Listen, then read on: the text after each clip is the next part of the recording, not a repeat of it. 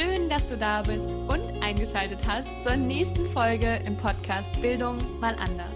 Der Podcast, der Bildung neu denkt, hin zu mehr Achtsamkeit und Wertschätzung. Für mehr Freude am Lernen, mehr Raum für die Beziehungsgestaltung, Chancengerechtigkeit, Persönlichkeitsentwicklung und Potenzialentfaltung. Wir freuen uns, dass du da bist. Hallo, ich freue mich sehr, dass du da bist zur zweiten Folge im Podcast-Format Lerncoaching to Go. Ursprünglich hatte ich mir vorgenommen, als Neujahrsfolge etwas zum Thema Zielerreichung, Zielformulierung und Selbstwirksamkeit mit dir zu teilen. Einfach weil es unglaublich viele Menschen gibt, die den Start ins neue Jahr für sich nutzen, um sich bewusst Gedanken darüber zu machen, was sie sich vornehmen, was sie verändern möchten in ihrem Leben und weil es da ganz tolle Tools auch gibt, wie man das unterstützend begleiten kann. Jetzt haben wir aber den 4. Januar gerade und es sieht sehr danach aus, als würde es in den nächsten Wochen zum Homeschooling kommen oder zumindest zum Wechselmodell. Und weil ich weiß, dass das eine sehr herausfordernde Situation ist, egal ob du Lehrer oder Lehrerin bist, ob du Schüler oder Schülerin bist, Student, Studentin, Eltern, es ist einfach für alle eine Veränderung. Und deswegen möchte ich dem Thema hier heute auf jeden Fall Raum geben und ein paar Dinge mit dir teilen, die mir sehr, sehr wichtig sind. Und zunächst einmal kam mir der Gedanke, dass Schule jetzt gerade anders läuft, aber anders ist auch nur eine Variante von richtig. Und unser Podcast heißt ja auch Bildung mal anders und hieß Schulbildung mal anders.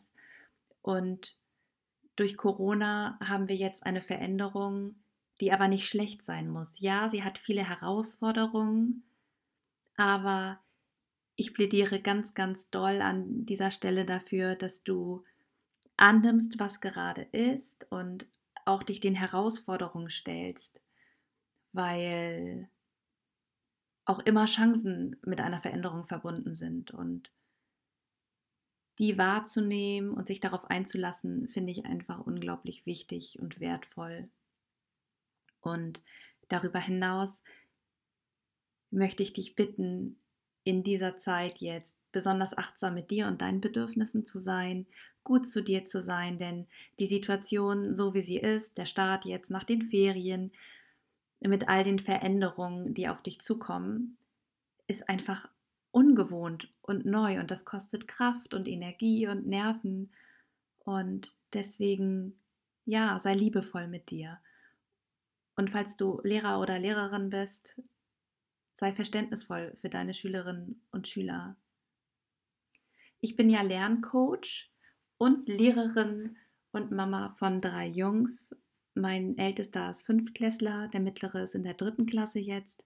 Und dann habe ich noch einen zweieinhalbjährigen hier zu Hause. Und ich weiß, wie herausfordernd das ist, wenn ich im Homeschooling bin und meine Schüler hier unterrichte und meine Kinder hier habe. Das muss man, das muss man erstmal annehmen und gucken und sich Zeit geben, das zu sortieren. Und darum bitte ich dich einfach auch. Denn wenn wir den Druck rausnehmen, dann ist das eine unglaublich wertvolle und bereichernde Erfahrung. Davon bin ich total überzeugt. Ich erinnere mich daran, dass letztes Jahr, als es nach dem Lockdown wieder losging, oft hieß, dass die Schüler mit den Inhalten zurückliegen oder während des Lockdowns auch, dass es zu Situationen kam, wo dann Arbeitspakete verschickt worden sind und noch ein Arbeitsblatt und noch ein Arbeitsblatt, weil einfach die Sorge so groß war, dass die Schüler nicht gut vorbereitet sind, dass sie so viele Inhalte verpassen. Wenn du gerade Lehrerin oder Lehrer bist und das hörst, dann möchte ich dich von Herzen bitten, den Druck rauszunehmen, weil weniger einfach auch in dieser Zeit gerade mehr ist. Denn wir wissen überhaupt nicht, wie es den Schülerinnen und Schülern zu Hause geht, welche Arbeitsumgebung sie haben, ob sie zur Ruhe kommen können, ob sie einen Schreibtisch haben, welche Möglichkeiten sie haben. Und deshalb ist es so wichtig, ganz viel Raum auch zu geben für Beziehung, für Bindung, für Gespräche darüber, wie es den Schülern geht. Und die Inhalte ja, mit viel Zuversicht zu unterrichten oder bereitzustellen auf ganz differenzierte Formen. Ich glaube, dass wir damit einen großen Unterschied machen können. Und ein Gedanke, der mir auch noch gekommen ist, den ich auch sehr wichtig finde, ist einfach, und ich bin überhaupt gar keine Technikexpertin, was Distanzunterricht betrifft, aber ich bin ja ein Riesenfan von Freiheit und Raum für Entwicklung. Vielleicht hast du das schon mitbekommen. Und ich glaube, dass der Distanzunterricht oder eben auch das Wechselmodell ganz viele Möglichkeiten für Freiheit im Lernen bereithält. Das heißt nicht, dass äh, Schüler und Schülerinnen allein gelassen werden sollen, überhaupt nicht. Aber dass man vielleicht differenzierte Sozialformen anbietet und die Schüler können entscheiden, wollen sie es alleine erledigen, wollen sie es zu zweit oder in einer Gruppe erarbeiten, dass man ihnen freistellt, welches Handlungsprodukt es am Ende sein soll und vielleicht lieber Zusatzaufgaben mit reinzunehmen, als so eine Fülle an Aufgaben bereitzustellen.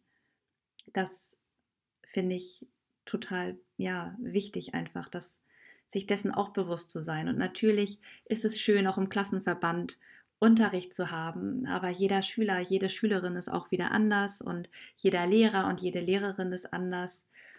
Folge deiner Intuition, höre auf dich und wenn du Lehrer bist oder Lehrerin, frag deine Schüler und Schülerinnen doch mal, was sie sich wünschen, wie es ihnen geht in der Situation jetzt gerade und was sie sich vorstellen können, dem ganzen Raum zu geben, das finde ich sehr, sehr wertvoll. Und wenn du Schüler oder Schülerin bist, dann sprich doch deine Lehrer und Lehrerinnen sehr gerne auch mal an, wenn du Ideen hast, wenn du Wünsche hast, einfach ins Gespräch zu gehen, das finde ich so wichtig, denn es geht ja um uns alle in dieser Situation und wenn wir da gestärkt und gemeinsam daraus hervorgehen, dann ist das total toll. Und wer weiß, was für großartige Ideen Schüler und Schülerinnen haben, wie man das Ganze gestalten kann. Und da auch loszulassen und Raum zu geben, finde ich, ja, kann einen total positiven Unterschied machen. Wenn du jetzt zuhörst und auch Ideen hast oder Wünsche oder Vorstellungen und sagst, oh, das kann ich mir aber nicht vorstellen, dass das so funktioniert oder wenn du Fragen hast, dann freue ich mich total, wenn du Kontakt zu mir aufnimmst, weil ich natürlich total gerne von euch höre, wie ihr das so managt, wie ihr das gestaltet und wie ihr das Homeschooling für euch erlebt. Losgelöst von dem Rahmen oder von der Haltung, die ich mir in dieser Situation total wünsche, möchte ich gerne noch ein paar Routinen oder Strukturen mit dir teilen, die total hilfreich sein können, den Rahmen im Homeschooling zu gestalten. Denn Freiheit braucht auch Struktur und Verantwortung und man muss auch lernen, die Freiheit, die man hat, für sich sinnvoll zu nutzen damit man sich nicht darin verliert als Schüler oder Schülerin. Und deshalb bin ich ein Riesenfan von einem Wochenplan. Und meine Schülerinnen und Schüler haben auch immer ein Logbuch inklusive einer Wochenreflexion. Dadurch dokumentieren sie, was sie wann gemacht haben, wie sie ihre Mitarbeit einschätzen und haben immer auch die Rückschau am Ende der Woche, bevor sie dann, bevor es dann weitergeht mit dem nächsten Programm einmal innehalten und schauen, was war gut, was kann ich daraus für mich mitnehmen, was habe ich Tolles über mich gelernt, was war mein Highlight der Woche. Das empfehle ich dir auch von Herzen, sowas mal auszuprobieren. Ich werde auf jeden Fall ein, äh, ein Logbuch und eine Wochenreflexion, einen Wochenplan für dich hier verlinken in der Folge, in den Show Notes einfach zur Inspiration. Du kannst ja gerne natürlich dir auch eine eigene Vorlage erstellen. Aber es ist so, so wertvoll, immer wieder auch mal zurückzuschauen. Und es ist total hilfreich, vor Augen einen Plan zu haben, was ist wann dran. Und auch To-Do-Listen zu haben, die man abhaken kann. Es gibt auch die Möglichkeit, dass du sagst, je nachdem, wie alt deine Schülerinnen und Schüler sind oder wie alt du als Schüler oder Schülerin bist, man kann das mit Post-its machen, dass man die auch umkleben kann. Und wenn man zum Beispiel den einen Tag dann doch nicht so viel geschafft hat, weil eine Aufgabe länger gedauert hat, dann kann man den Post-it einfach ganz bequem umkleben auf einen anderen Wochentag. Als Lehrerin und Lehrer ist mir auch nochmal wichtig an dieser Stelle zu sagen, insbesondere bei jüngeren Schülerinnen und Schülern finde ich es total wichtig, ein ungefähres Zeitfenster anzugeben, wie lang diese Aufgaben sind. Oder auch als Kolleginnen-Team sich abzustimmen und zu gucken, dass die, dass die Klasse nicht überfrachtet und überladen ist mit Inhalten und Arbeitsaufträgen, dass man da Hand in Hand das Ganze gemeinsam gestaltet. Wenn du Schüler oder Schülerin bist, dann habe ich noch ein paar Tools für dich, die ich sehr, sehr wichtig finde und hilfreich finde, weil sie dich einfach total gut begleiten können in deinem Homeschooling-Schulalltag zu Hause. Und wenn du Lehrer oder Lehrerin bist, dann sind diese Tipps für dich jetzt auch total wichtig, weil du sie deinen Schülern und Schülerinnen von Herzen gern weiterleiten kannst. Und das erste ist einfach der Arbeitsplatz. Das klingt so unspektakulär, aber es ist, es macht einen absoluten Unterschied. Wenn ich höre, dass Schüler oder Schülerinnen im Bett lernen mit Jogginghose, dann ist das einfach total erschwerend, weil der Körper verbindet das Bett mit Entspannung. Und dann ist das wie mit angezogener Handbremse Fahrradfahren. Du machst es dir halt schwerer. Also komm in deinen Arbeitsmodus, setz dich an den Schreibtisch. Im Idealfall ist das ein, ein Raum, in dem es ruhig ist, wo wenig Ablenkungspotenzial ist und wo du für dich gezielt arbeiten kannst. Und auch das Handy hat überhaupt nichts am Arbeitsplatz zu suchen. Was ich ganz krass finde, ist, es gibt sogar eine Studie, die besagt, dass wenn das Handy in der Nähe ist, das Denkvermögen sinkt. Finde ich total heftig, aber wirklich auch gut, denn dadurch, dass das Handy da liegt, vertieft man sich nie wirklich in die Aufgabe. Es ist immer so, dass man ein bisschen im Alert ist und aufs Handy vielleicht schielt oder so. Also pack dein Handy weg. Du brauchst es in dem Moment nicht. Du arbeitest viel effizienter und schneller, wenn es dann nicht da ist. Der nächste Tipp, den ich habe, der nennt sich Eat the Frog, also isst den Frosch. Da geht es darum, dass man die Aufgaben, auf die man am allerwenigsten Lust hat, gleich morgens als erstes macht. Denn normalerweise fangen wir an, solche Dinge zu schieben und sagen, ach ja, das mache ich irgendwann, das mache ich später, ach, das mache ich morgen, der Tag heute war schon so lang. Und wir tragen das, auch im übertragenen Sinne übrigens, dann mit uns herum. Also das beschäftigt uns und das schwächt uns und unsere Energie. Und dann kommen irgendwie so äh, leichte Schuldgefühle vielleicht auch noch dazu. Deshalb setz dich hin und mach's gleich morgens und dann hast du es erledigt. Und das kann dich durch den Tag tragen. Und dann gehen die restlichen Aufgaben wie von selbst. Ein anderer Tipp, den ich noch habe, ist, dass du dir ein Motto überlegen kannst, also eine Haltung wie ein Slogan, ich rock das jetzt oder auf geht's, ab geht's oder oder Yes, I can oder was auch immer dir in den Sinn kommt. Einfach, einfach eine Haltung, bei der du sagst, ja, ich mache das jetzt, ich kann das jetzt, ich ziehe das durch wie beim Fußball, wo ich das Tor fixiere und ähm, den Ball einfach ins Tor bringe. So erledige ich diese Aufgabe jetzt und ziehe sie durch. Das kann auch total helfen, am Ball zu bleiben und Dinge durchzuziehen mit einer, mit einer anderen Form von Leichtigkeit. Und was mir ganz wichtig ist, was ich anfangs auch schon gesagt habe, sei achtsam mit dir, egal ob du Lehrer oder Lehrerin oder Schüler oder Schülerin oder Student oder Studentin bist oder Eltern. Hör darauf, was du brauchst und gönn dir diese Pausen. Und insbesondere für Schüler und Schülerinnen finde ich das ganz, ganz wichtig, in den Arbeitsphasen immer einen guten Kontakt auch zu sich selbst und den eigenen Bedürfnissen zu haben, in sich reinzufühlen und zu schauen, was brauche ich jetzt, was tut mir gut. Immer auch Pausen zu machen, Self-Care Und das muss ja gar nicht lange sein. Aber dann geht man einfach gestärkt daraus hervor und dann kommt wieder eine Arbeitsphase. Und wenn es in Lernphasen zum Beispiel hakt, aus welchen Gründen auch immer, dann finde ich es ganz, ganz wertvoll und auch ja, ermutigend und inspirierend und kraftvoll, wenn du in solchen Situationen innehältst und dich fragst, was brauche ich jetzt, was hilft mir. Das kann Musik sein.